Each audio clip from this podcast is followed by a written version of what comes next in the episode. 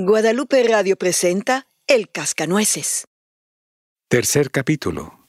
La historia de la princesa Pirlipat y la dura nuez llamada Krakatuk. Después de que María despertó de su profundo sueño, el padrino Drosselmeyer vino a visitarla. Niños, ¿conocen la fabulosa historia de la princesa Pirlipat y la nuez Krakatuk y de la Lady Ratilda y el artístico brillante relojero? Espero, querido consejero, que este cuento sea divertido, pues usualmente los que cuentan dan bastante miedo. Al contrario, señora, este es bien alegre. Oh, padrino, sí. Empieza el cuento. ¿Que sea divertido? Y los niños se sentaron cerca del padrino, el cual comenzó a contar el cuento de la siguiente manera. Pirlipat era la hija de un rey y una reina. Cuando nació, el rey no cabía en sí de gozo por su hijita que yacía en la cuna. Daba gritos de alegría, bailaba, brincaba, lloraba, una y otra vez. ¿Ha visto alguien algo más bonito que mi bella bebita Pirlipat? No, nunca. No, nunca, nunca. Querido rey. ¡Qué bebecita más linda! ¡Qué cara delicada! Y qué ojos azules. Brillan como estrellas. La niña más bella del mundo. Es una belleza. Sí, verdaderamente es. Es la más bella. Es la más bella del mundo. O por lo menos de este reino. ¡Que viva la ¡Que princesa! viva! ¡Que viva! ¡Que viva la princesa! ¡Que viva! La reina estaba muy ansiosa, recelosa e inquieta, temerosa de que algo malo le pasara a su amada hijita. Por lo tanto, vigilaba constantemente su cuna y tenía soldados custodiando la puerta, dos enfermeras y seis criadas que se sentaban noche tras noche cuidando a la bebecita. Cada una de las criadas tenía un gato en su regazo al que acariciaban toda la noche, y el sonido del ronroneo invadía la habitación. Ocurrió que un día el rey invitó a una gran cantidad de magníficos reyes y príncipes a un banquete para mostrar que él no carecía ni de oro ni de plata. Ya sabes. Lo que me gusta, mi querida. dijo el rey. Y la reina sabía exactamente qué quería decir con eso, pues conocía muy bien a su marido. Ella misma se dedicaría a preparar las salchichas y morcillas que tanto adoraba el rey. Se puso su gran delantal de damasco y se fue a la cocina. Pronto comenzaron a humear los dulces aromas del caldo de salchichas. Y el olorcillo llegó hasta el Consejo de Estado donde se encontraba el rey. Y él, lleno de entusiasmo, no pudo controlarse.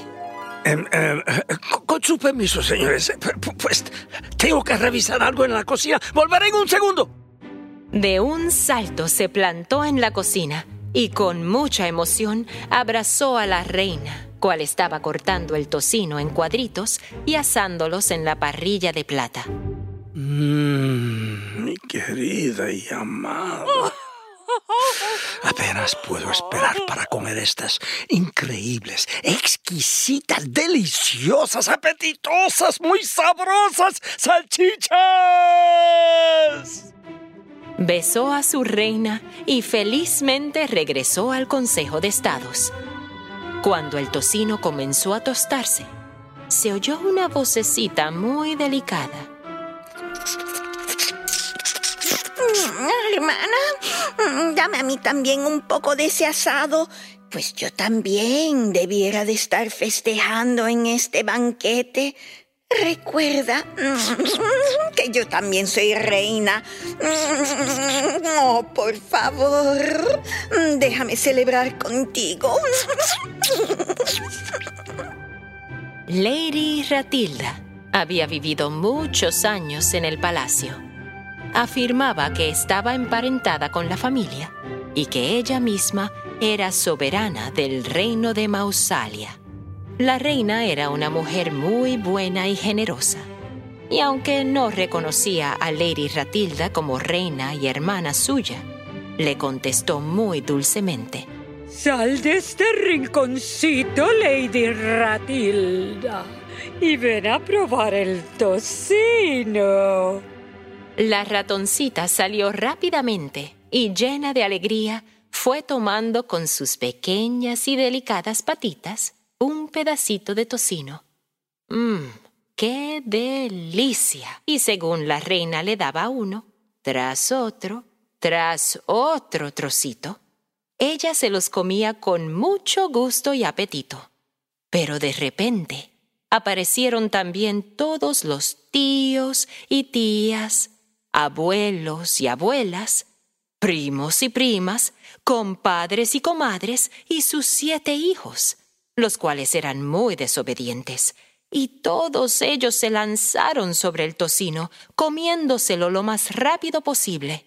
La reina no sabía qué hacer, pues estaba asustada y no podía defenderse de ellos. Por suerte, acudió a su ayuda la camarera mayor y espantó a los inoportunos huéspedes. Llamaron entonces al matemático de la corte, y éste dio instrucciones para que se repartiera artísticamente el tocino. Si distribuyen el tocino con juicio y habilidad, quedará suficiente para sazonar a todas las salchichas. Resonaron las trompetas y tambores, y todos los potentados y príncipes presentes se dirigieron al banquete. El rey los recibió con cordial amabilidad y luego se sentó a la cabecera de la mesa. El primer curso consistía de bolitas de salchichas de hígado, y se pudo notar que el rey de pronto se puso pálido y levantó los ojos al cielo.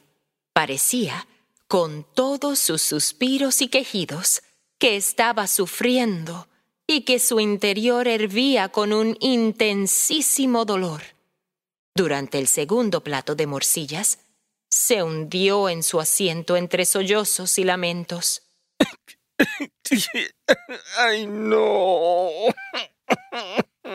Tiene muy poco tocino. Muy poco. Hay tocino. ¡Oh, mi pobre desgraciado rey! Mi esposo querido, ¡Qué mucho estás sufriendo.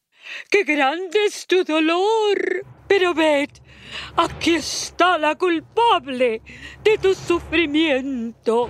La culpable ha sido doña Ratilda con sus siete hijos, y tíos, y tías, y abuelos, y comadres, y compadres, y primos, y bueno, toda su familia. ¡Castígala! ¡Castígala con dureza! ¡Castigarlos a todos! Ellos fueron los que comieron todo, todo el tocino. Pero, ¿Cómo es posible? ¿Cómo ocurrió? Venganza. Se necesita venganza. Pero primero, ah, ah, un juicio. Y tenemos que castigarla y, quitarle ah, todos sus dominios. Y, también tenemos que, que sacarlos a todos de este palacio. Para siempre. Siempre. Llama al relojero y sabio de cámara, el señor Christian Elías Trosselmayer. Inmediatamente. Él, él, él tiene que inventar un mecanismo para atrapar a estos criminales. Pero Lady Ratilda era muy lista y pudo escaparse. Desafortunadamente, el resto de su familia no era tan inteligente como ella y se encontraron atrapados en las jaulas creadas por el relojero y murieron miserablemente en la cocina. Lady Ratilda, en desesperación, lloró incontrolablemente. La idea de venganza inundaba su alma.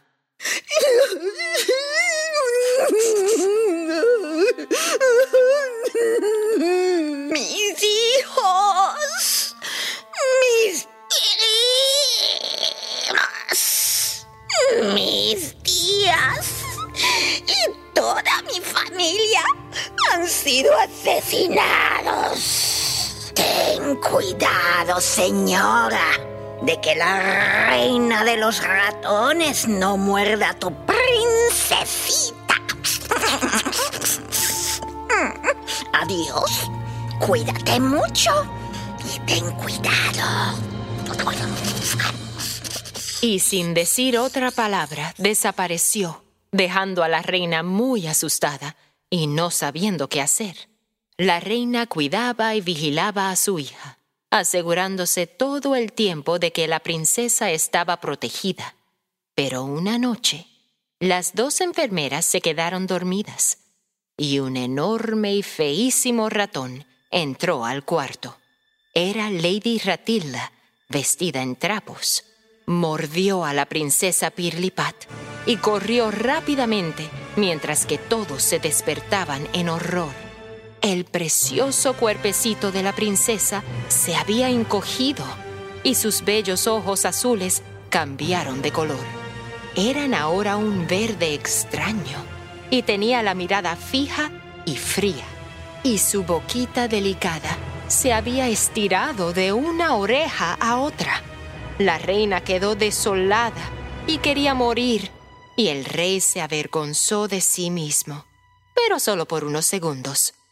¡Ay! ¡Ay, qué tristeza! ¡Qué tristeza siento!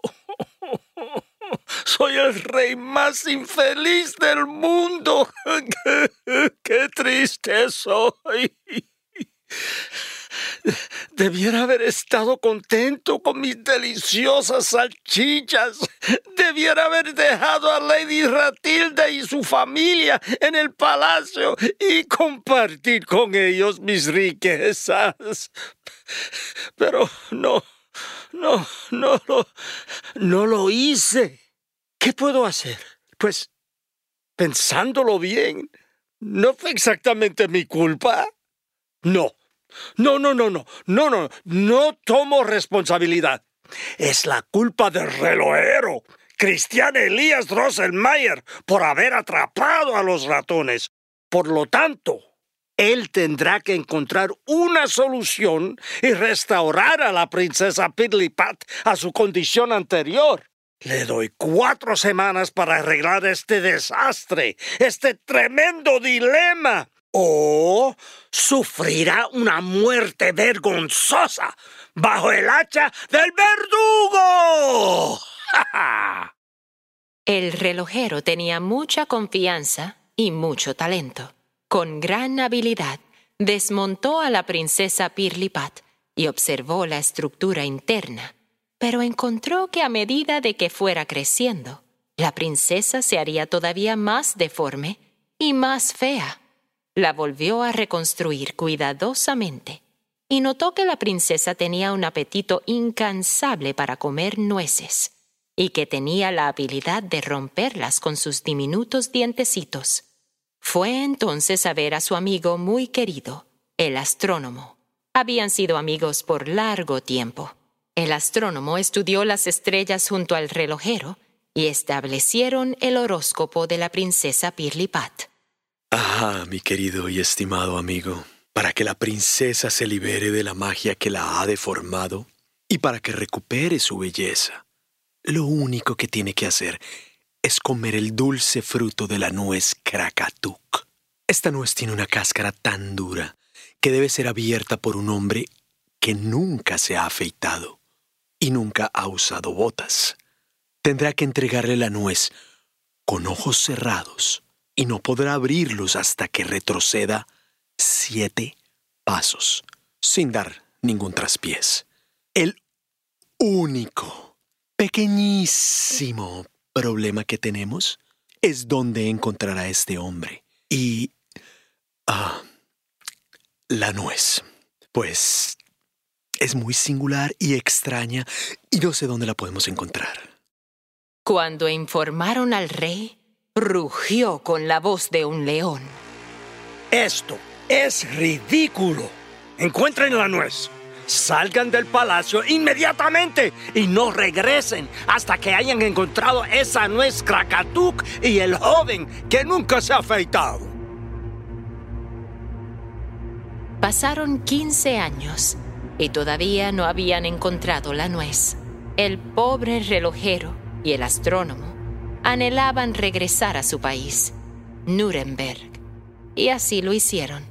El relojero se encontró con su hermano Christopher Zacharias Drosselmeyer, artesano y fabricante de muñecas, lacador y dorador, a quien el relojero llevaba muchos años sin ver. Le contó toda la historia de la princesa Pirlipat, de doña Ratilda y de la dura nuez Krakatuk, y de sus viajes alrededor del mundo con su amigo el astrólogo. Hermano, mi hermano, está salvado. Mira, qué extraño. Hace muchos años llegó un leñador en la Navidad, con un saco de nueces que puso a la venta. Eran unas nueces exóticas, llamadas Krakatuk, pero dejó el saco delante de mi tienda de muñecas, y una carreta que llevaba una pesada carga pasó por encima del saco, y todas las nueces se rompieron, excepto por esta. Me la ofreció en cambio de una moneda. Y aquí está. Aquí está, querido hermano. Tómala. Mi querido colega, la suerte nunca viene sola. No solamente hemos encontrado la nuez Karakatuk, sino también al joven que ha de abrirla y ofrecer la nuez a la princesa. es tu sobrino. Me refiero al hijo de tu hermano, el mismísimo. El hijo de su hermano era un muchacho simpático y agradable, que aún no se había afeitado ni jamás había llevado botas. Durante los días de la Navidad, llevaba una bella chaqueta roja con adornos dorados, una espada y un exquisito peinado. Se colocaba en el puesto de su padre y galantemente abría las nueces a las muchachas, y por eso ellas lo llamaban el pequeño cascanueces. Cuando llegaron al castillo, el rey, cuyo corazón angustiado había sufrido durante tantos años, saludó alegremente al apuesto muchacho Drosselmeyer. Querido rey, reina y princesa Pirlipat, les pido permiso para empezar el experimento. Sí, Sí, empieza. ¡Qué alegría verte! ¡Qué agradecido estoy con su llegada! La princesa Pirlipat, llevándose las manos al corazón, murmuró: Ay, ojalá fuera él el que abre la nuez de Krakatuk, convirtiéndose en mi esposo. El joven Drosselmeyer colocó la nuez Krakatuk entre sus dientes y crack la cáscara se rompió en mil pedazos y con una humilde reverencia se la ofreció a la princesa, cual la tragó de inmediato. ¡Y qué maravilla! Desapareció el cuerpo deforme y en su lugar apareció la más bella figura, angelical y dulce, con ojos azules y un rostro de seda, delicado y femenino. El rey y toda la corte bailaban felices y la reina lloraba de alegría. El joven Drosselmeyer, que todavía tenía que dar sus siete pasos, estaba estirando su pie derecho cuando de pronto Lady Ratilda surgió del suelo y el joven la pisó sin darse cuenta. ¡Ay! ¡Caramba! Tambaleó de tal forma que casi se cae, pero su figura cambió, adquiriendo la misma deformidad que había tenido la princesa. Su cuerpo se había encogido, su cabeza era muy grande, sus ojos verdes y saltones y su boca enorme. ¡Ay, qué desgracia! El relojero y el astrónomo miraban con horror mientras que Lady Ratilda se retorcía en el suelo chillando. ¡Oh, oh, ¡Oh, no es dura! ¿Cuál he de morir? Con siete coronas, mi hijo. ¡Pum, pum! Te dará lo merecido y se vengará, te morderá cascanueces pequeño en la noche, te morirás. Y mi hijo, el de siete coronas, se vengará. ¡Ah! ¡Ah! La muerte de una madre. ¡Ah! Despido. Ay, vida, tan linda.